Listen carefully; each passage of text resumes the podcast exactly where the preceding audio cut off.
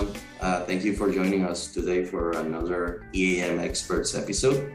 Uh, today with us, we have Navin Kulkarni, and he's from Infor. Uh, so he's going to be telling us a lot about artificial intelligence and how does that get involved with both maintenance and asset performance management. Uh, Navin, how are you? Ernesto, I'm doing well. Thank you for having me today. And of course, we have Angel Torres from Visual K. He's with us today again to put in his two cents and let us know what's what's good with the Visual K team. Hey, yo, nice. Hey, how, how is it? How is it going? Everybody good? Everybody good. All right, well, let's this. EAM experts. In this podcast, we will discuss the latest EAM trends and critical issues in maintenance and asset performance. Together with our expert guest, we will guide you on how to transform your maintenance management into strategic competitive advantages. Join us on live episodes or listen to past broadcasts on any of our platforms. visualk.com, LinkedIn, YouTube, Deezer, Apple Music, and Spotify. Subscribe and enjoy. All right. Uh, we were talking from before the call for about vacations, so I think we should talk about work for a little bit. Uh, uh, so, Navin, how can you what what's your role in all of this in artificial intelligence? How does it involve Infor in all of this? And and how are what are some of the things you can tell us about it? Sure ernesto. Um, to start with i am i'm the product director for uh, and as a you know part of product management responsibilities you know one of my roles is to give shape to Infor roadmap and vision, right? So, and it's not obviously a I go in a dark room and come up with a roadmap and uh, vision. It's really working together with the community and, and our key stakeholders, our customers, understanding where the market is heading, and then agreeing upon a vision and roadmap for our product, right? So it's it's a very democratic process. So, and and my goal is to not only help formulate that, but also help execute that. And um, in, in that vein, you know, one of the key things that we've been driving for a long time in, on the Infor-EM roadmap is you know, EAM is a great tool uh, for achieving business outcomes. You know, how you mold the application to to mirror your business processes or even better your business processes. But EM also has been for a long time building what I would call data analysis tools within the application itself. But we understand that the, the scope of data science, and I, I'm, as, as a computer science engineer, I hesitate to use the word art, artificial intelligence right out of the gate, right? So, because uh, AI has so much connotation attached to it, but really understanding that you have a plethora of data both within your EM application, outside of your EM system, but how do you leverage that to benefit uh, your business outcomes, right? I mean, and every stakeholder has different outcomes that they want to achieve, but as a business as a whole, you're driving towards certain outcomes as well. So, uh, and I think that's the realm of uh, you know asset performance management, or even where data science and artificial intelligence, I guess, if you want to say, uh, comes into play for EM roadmap. So, awesome. so what I'm hearing is a lot of trial and error, right? Oh, absolutely. I think um, while it's uh, from from my vantage point, I see different technologies and uh, use cases converging in the marketplace, right? So in the past, um, mm-hmm. uh, even today, uh, when we talk to customers, even though there's data buried in different areas and relevant data uh, available, it's very hard to get to reconcile. Uh, and many customers I see are still doing this in, in spreadsheets, right? So mm-hmm. take an extract from right. and then they do their reliability analysis on, on the side in a spreadsheet. Um, however, I mean, which is fine. And if it works for your organization, I'm sure you're doing a great job. But you know, doing okay or just average is sometimes not enough today, right? And especially when you know place the world is changing. So to gain competitive advantage, you really have to think beyond uh, you know just being reactive. So that's where this is all you know. As you said, trial and error. Um, some of this is pulling together the business knowledge you've gained you know throughout the years and then applying that to data and seeing what outcomes you can get but also on the other mm-hmm. technology perspective you know there's so many tools available in the marketplace that can help you help make this better than a spreadsheet so that's so, a little bit of a trial and error so. navin if i may um, one of the, the, the, you mentioned your advantage point and uh,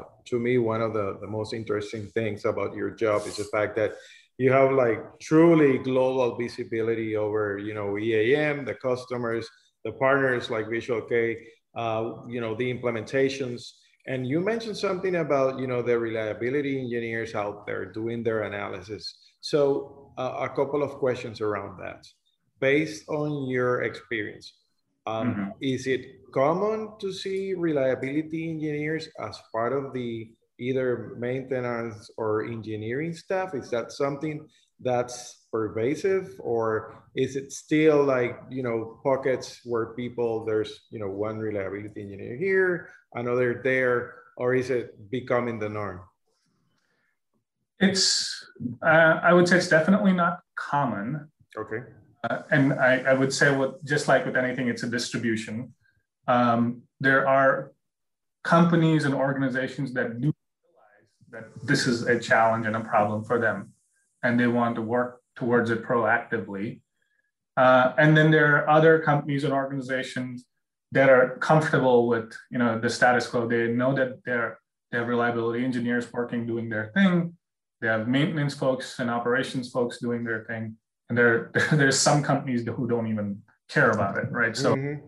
so there, there's like a spectrum mm-hmm. it's definitely not pervasive that people talk to each other um, although some people are definitely talking about getting to that that paradigm of everything being pervasive and then more um, teamwork across the aisle so to say so and and do you think we certainly need to have reliability engineers at each site in order for this to come together and work? Or is it possible to fill in the gap, some of the gaps using technologies such as, you know, EAM with uh, data analysis? I mean, how do you see it?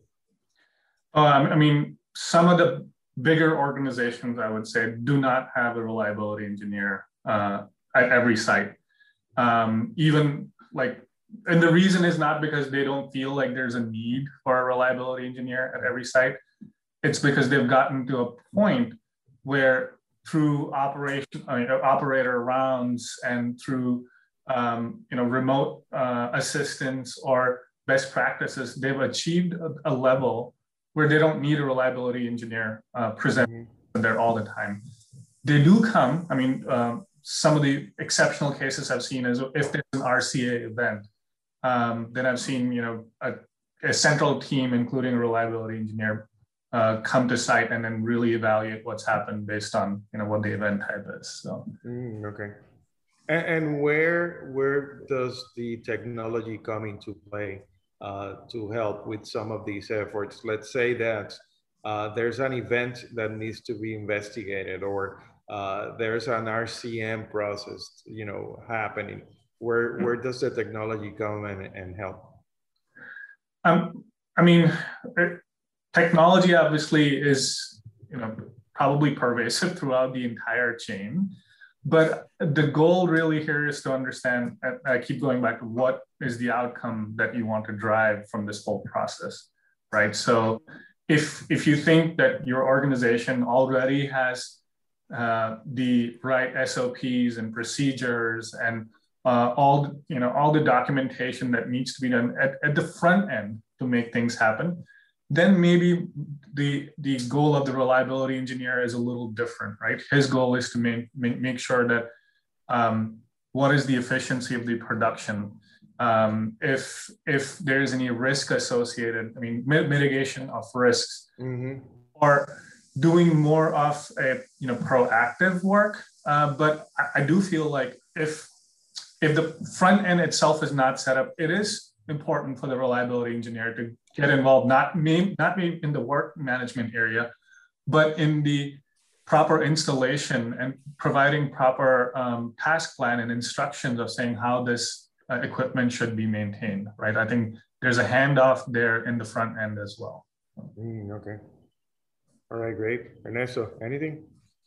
Yeah, so you, you mentioned artificial intelligence is kind of a big word for the whole thing, right? Uh, what would you use? Uh, should we say kind of predictive maintenance in, in focusing on maintenance, right? Uh, mm-hmm. Should it be more on uh, predictive maintenance kind of phrase, or should we name it something else, right? What are we looking at in terms of that whole spectrum for maintenance?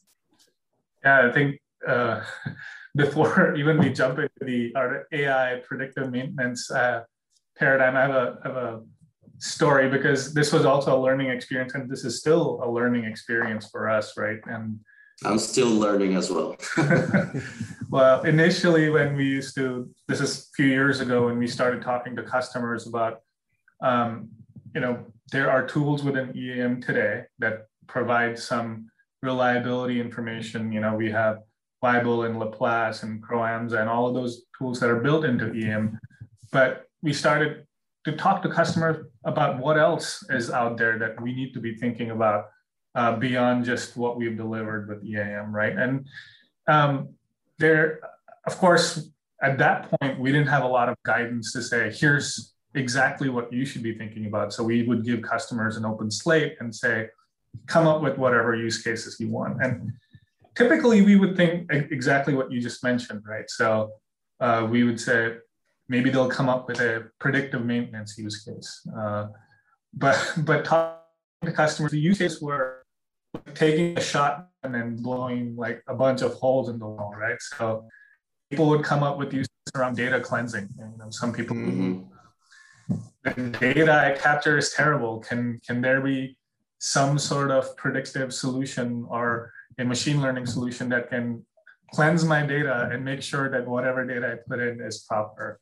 Um, people had uh, you know requests around spare part or inventory management or even procurement um, and you know are managing their workforce so and, and now of course predictive maintenance. So the use cases were so spread across so there's certainly in every area where we collect data from EAM or other systems an opportunity to to see what we can do with the data right? Right and for asset intensive industries especially uh, where you have so much uh, capital tied up in these assets and you have to you know make sure that you get the best value from these assets um, predictive maintenance becomes important because of what we talked about earlier that right the reliability engineer has to make sure that production is always up he's ensuring that there is no risk associated with what's going on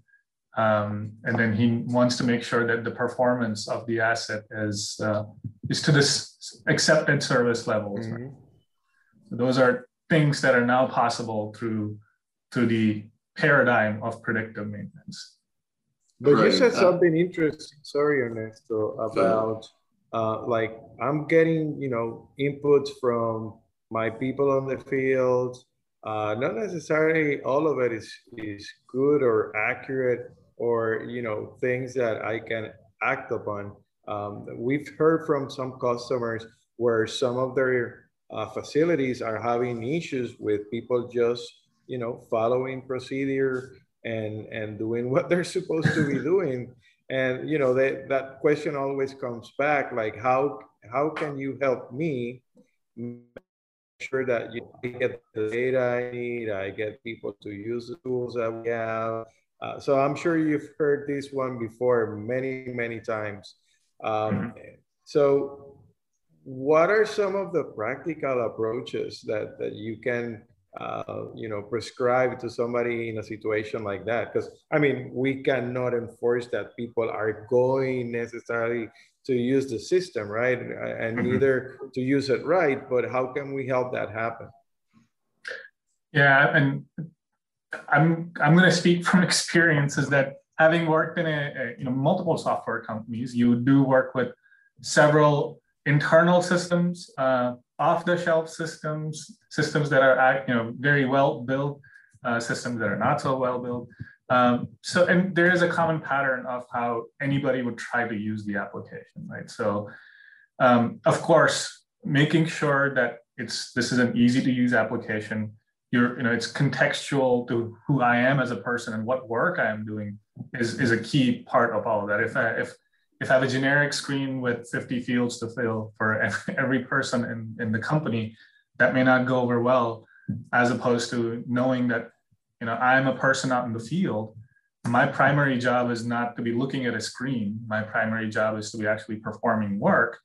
Mm-hmm. Screen that's with me is for assistance and data collection, and it should help me optimize my work as opposed to becoming an hour-long activity to enter my data, right? So thinking about those things really matter, and that's where I think EAM really shines. Um, you know, as you know, not just on the uh, the desktop or the EM-based application side, but even on the mobile side, we're a highly configurable solution. So um, allowing you know users to see information that's in context, the right documentation, uh, allowing them to capture um, the right type of information. So if you if you don't want them to type in free form text fields, having them in a coded format so that this is a much you know strict way of capturing information, right? Instead of using closing comments, using closing code. So no more technical, but the way you control this, but all starts with make sure that the user has acceptance to the, the system that he's using.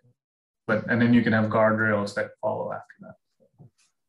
So I have a question, right? Uh, we have customers that are looking to be able to trend some information and you know, looking at five year, 10 year term, being able to have some sort of intelligent tool uh, that will be able to interpret data and, and, you know, have predictive or uh, any solutions that are, that have some sort of intelligence, right? Um, they have to move from free text fields to those, like you said, strict uh, coded uh, information that they have. But is there any way that they could, you know, move in a organically organically smart way uh, instead of just having to implement in, in artificial intelligence at this point? Does it? Yeah, that makes sense. I mean, if, if I understand correctly, you're you're asking how can this be sort of a more stepwise approach um, as opposed to just jumping all into doing this right, right. Uh, that's a good question because um, again this is speaking from my experience is you know, many times when we do talk to customers um, we see there's you know, there is a ecosystem map that customers put up and say uh, you know, I have 120 applications, and then you know, I have this one application that does checklists. I have this one application that does work orders, and then I do spreadsheet these spreadsheets for reliability. Um, so, how can you help me put all this together and, as you just mentioned, do all the artificial intelligence projects? So, right.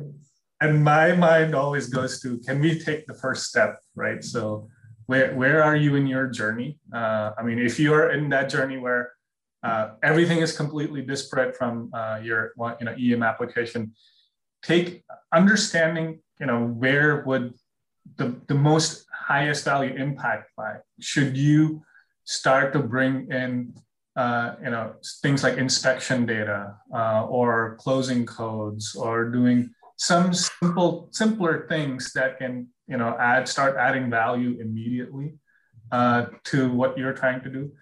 And then at the same time understanding what are the other areas. So you know we talked about reliability centered maintenance. We talked about predictive maintenance. What are those other areas that could uh, really ben- help me in in you know what I'm trying to achieve in my business. And what I mean by that is, if let's say if I have uh, you know safety issues in my company, you know I, I've been you know, I've had issues with uh, sustainability or regulatory reporting. of if you know if you are audited by the EPA, maybe that's an area that you might want to focus first before getting into you know artificial intelligence for uh, inventory optimization. Right. And then, of course, EAM has tools around you know, for safety and sustainability and reporting around all of that uh, to help you kind of organically grow. But on top of all of that, what we also do is we understand that EAM is not the be all end all system. So we are, however, deployed in cloud, which inherently helps us uh, be an open solution that you can extract the data from EAM. You can leverage other solutions, third party solutions for artificial intelligence or uh, machine learning, and then get the insights from your data, right? So it's not only the opportunities there to expand beyond what you have within EM uh, organically, but also the fact that EM is such an open application and it's you know cloud-based native solution you can leverage other tools in, in multi-tenant cloud to you know achieve a lot of what you want to do as a step step so, by so Navin, you mentioned a couple of things that uh, we we've been working and thinking about. Uh, one of them has to do with the fact that um, you probably need to get the basics right, right? Uh, open your work orders, close your work orders, make sure you get some useful information in them.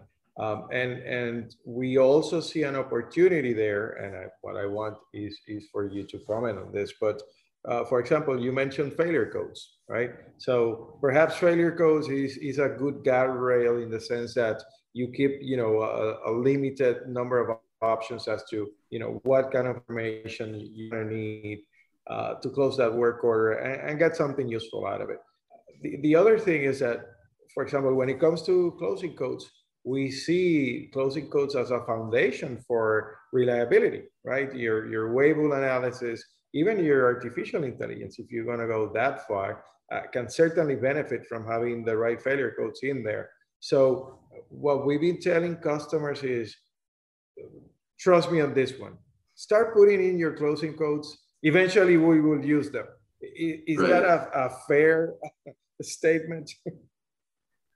Oh, absolutely. I mean, it, if, even if customers are not analyzing that today, because maybe their first step is to understand, am I being efficient with my work? You know, am I paying my workers properly if I'm starting and stopping labor, you know, collecting labor time, understanding the cost of maintenance.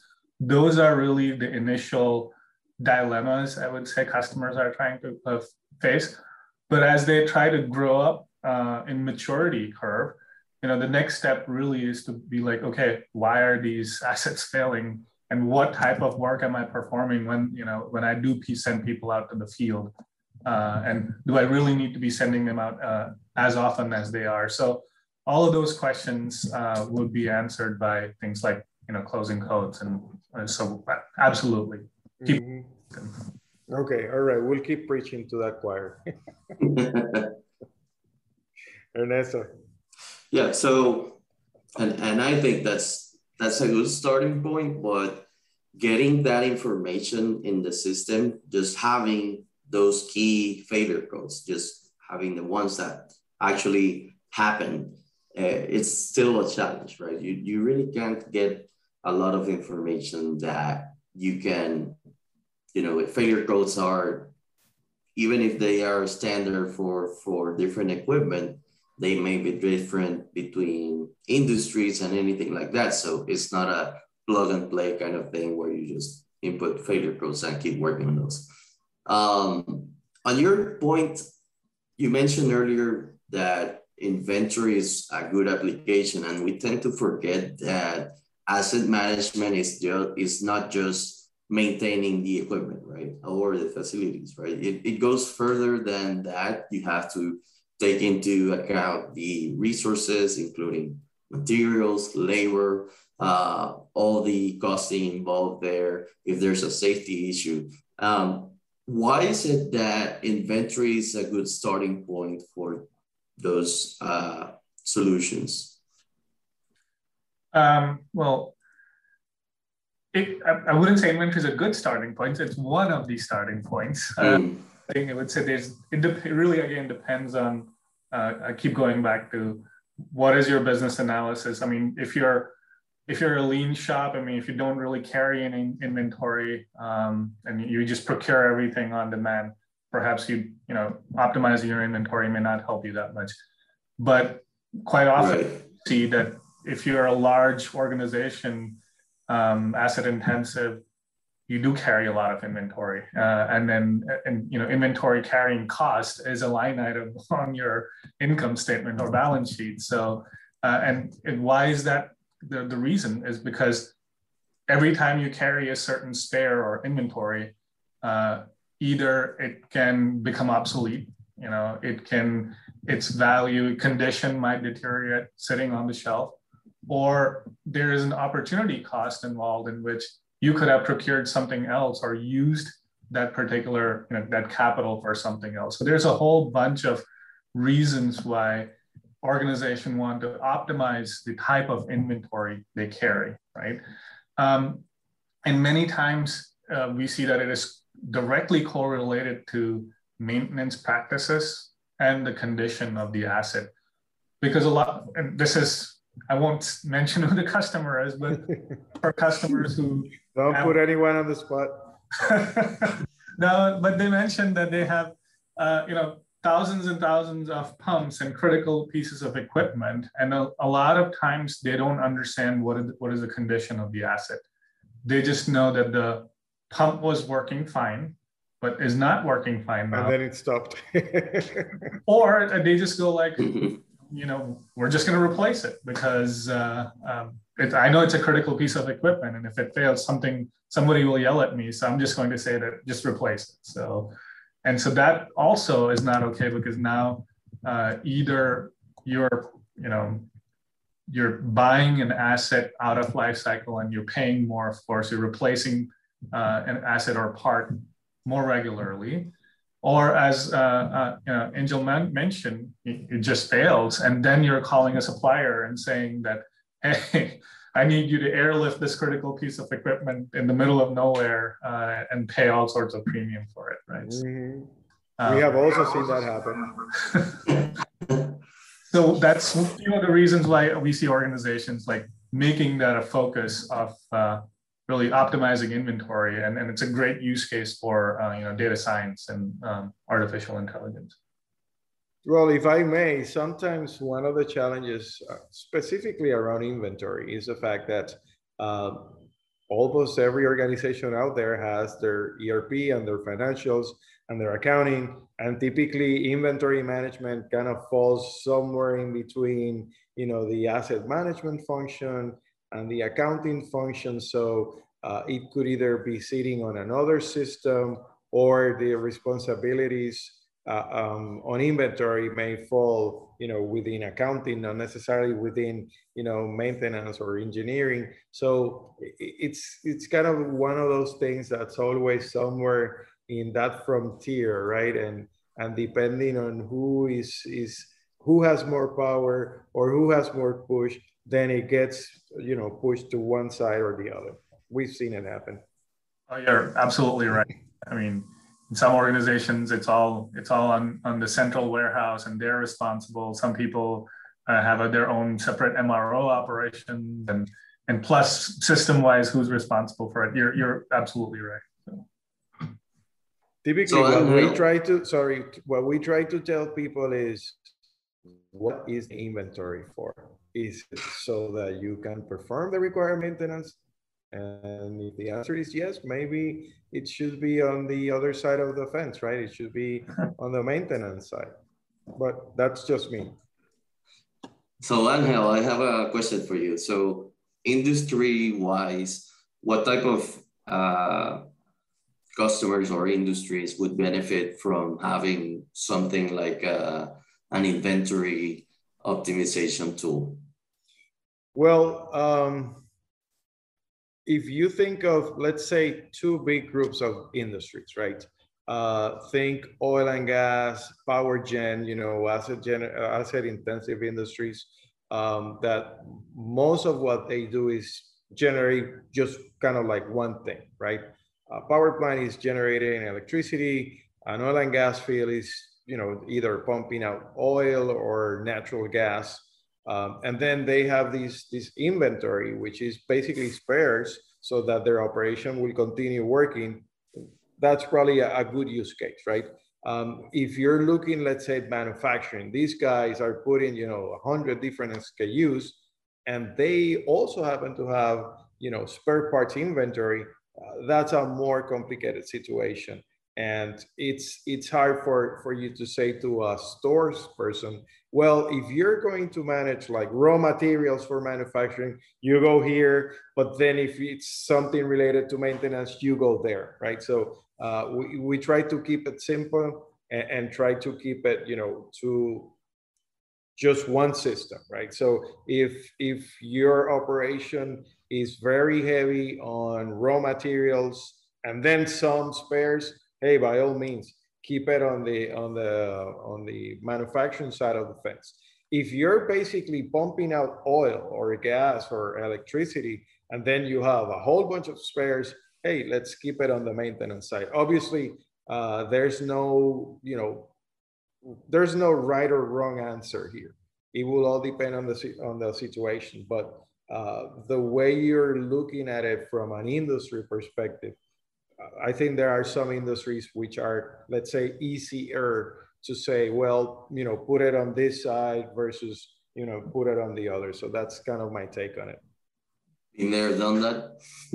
um, it's been done, and, and and then we have anything in between. We used to have a customer who was a a food manufacturer, uh, and and then again they didn't have that many raw materials, but even the raw material they were keeping in the same inventory on the EAM side, for example. So uh, it, it will all depend, right? Uh, what makes the most sense.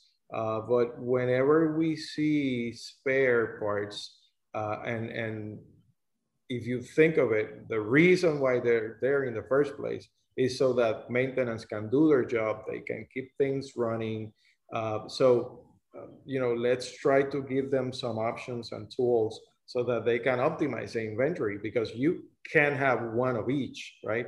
Uh, typically, right. you have to make some calls. Cash is you know is not an infinite resource so you need to make sure that you have the right spares for the critical assets uh, so there's a whole uh, narrative around how to do inventory management for maintenance um, what we've seen is um, you know there's typically this tug of war between the accountants and how much cash they have and then the the maintenance people saying well but we need one of each to keep this plant running right so it's it's not an easy decision uh, but certainly you need to start somewhere right so uh, to me right. be identify your critical uh, equipment identify the critical spares for that equipment and then look at your your inventory and find out you know if you have the right um, critical spares for the critical pieces of equipment, and then you deal with the rest, right? So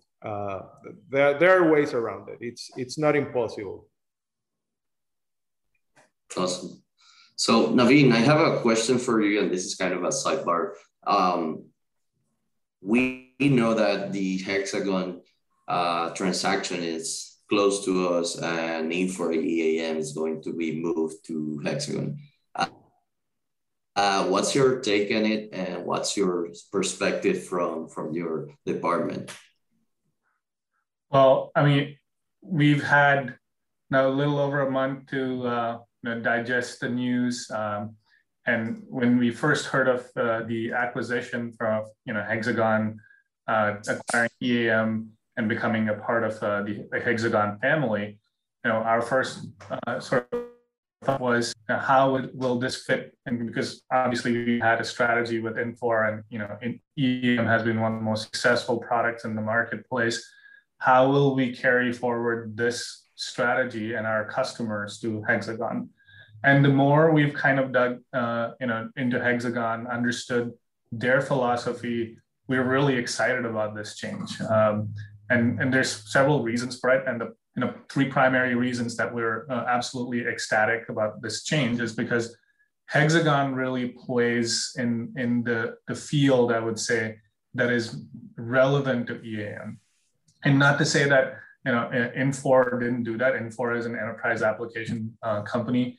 Uh, you know integrations with ERP systems, integration with the other applications that Infor had uh, has been critical for EAM success as well. But majority of EAM customers are still non Infor ERP customers. And these are customers who are you know, in asset intensive industries. Uh, they don't just look at um, just a maintenance as a function of their broader uh, uh, organization. Maintenance is actually front and center and critical to them, right? And I, I feel like the technologies that Hexagon has, both on the uh, on the edge side, which is you know sensor technology, uh, technology to gather data uh, and intelligence from the field, but also their visualization technology around you know GIS systems, their uh, engineering uh, solutions like P&ID systems or uh, CAD CAM solutions will really help uh, you know bring a I would say connect the dots between you know, engineering, construction, installation, operations, and maintenance, which I don't think any other um, uh, application, maintenance application in the industry has. So definitely excited about the prospects. And, and the, the third reason why we're really excited about this is, you know, our customers.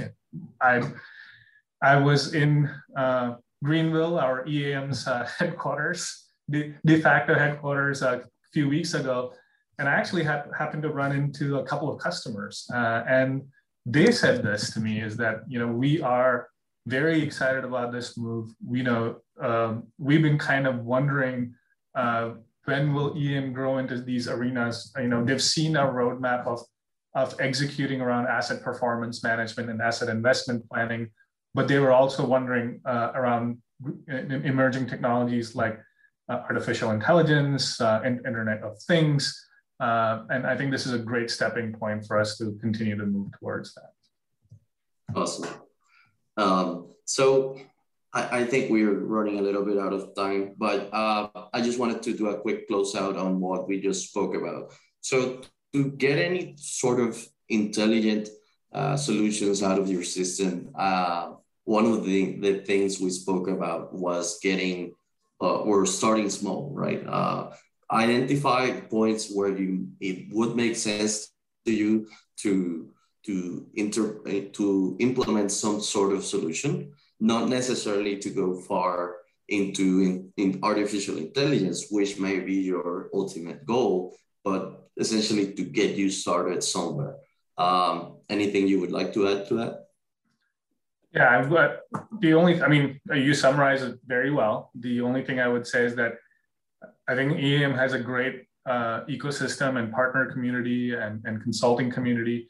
And there's a lot of uh, experience and brain power there. So I know our customers are, you know, experts in their asset management uh, business processes, their equipment. Uh, but I would say a good thing would be to reach out to us, you know, uh, product team or our partners to really understand what are the other things that our customers may not be even thinking of, right? So, and we obviously learn from them and we'd love to partner with them through this journey. awesome. Like Anything you would like to add, Angel? No, this is this is a journey. It's not a destination. Um, you know, we we are learning together. Uh, both Infor and partners like us um, are bringing customers into the fold, uh, doing some experimentation. I mean, uh, I think by now everybody knows how to put together a work order in any system, right? Uh, right. Uh, that, that's not a challenge anymore. Uh, now it's it's a time to think a little bit beyond that, and and you know, there's a full menu out there in terms of options and technologies, right? Um, and I guess that the only way around that uh, is to, you know, choose uh, some appetizer, uh, you know, uh, try it. um, you don't like it or it doesn't work as expected, then let's move down the menu and, and continue the, the journey. That's, that's, all, that's all I would say. Right. So I would say, you know, trust the process, right? It's not a straight road and, and you probably won't have the solution on the first time uh, because you have to learn not only from the tool, but also from your corporate side. So there's a lot of things that need to be perhaps redefined just to make sure that it makes sense. Uh, you may find a lot of things that don't make sense currently, and they could be made somewhere, some some way better. So there's a lot of things that will help you improve uh, not only with your assets but also with your internal procedures. Um, so, is there anything else you would like to add, or should we close it out? The, I was very exciting to uh, exciting to be here, and so if you guys uh, want to spend some more time in the future, I'd love to come by and chat. So this was great. Thank you for having me. Oh, thank you for joining us, and uh, like like always, thank you for your help. Um, we really appreciate what you do, not only for for EAM, but for the customers out there and for partners like Visual K. Thank you so very much. Yep. Thank you. Navin, thank you. Thank you very much for being with us. Uh, to all of our uh, listeners, we can, we are uh, distributing this recording and all of the other ones that we've had in the past from EAM experts on our YouTube channel, uh, LinkedIn profiles, uh, uh, Visual K uh, blog, and of course uh, Apple Music and Spotify. So let us know what you think and, and be out there ready for the next one. Thank you. Thank you.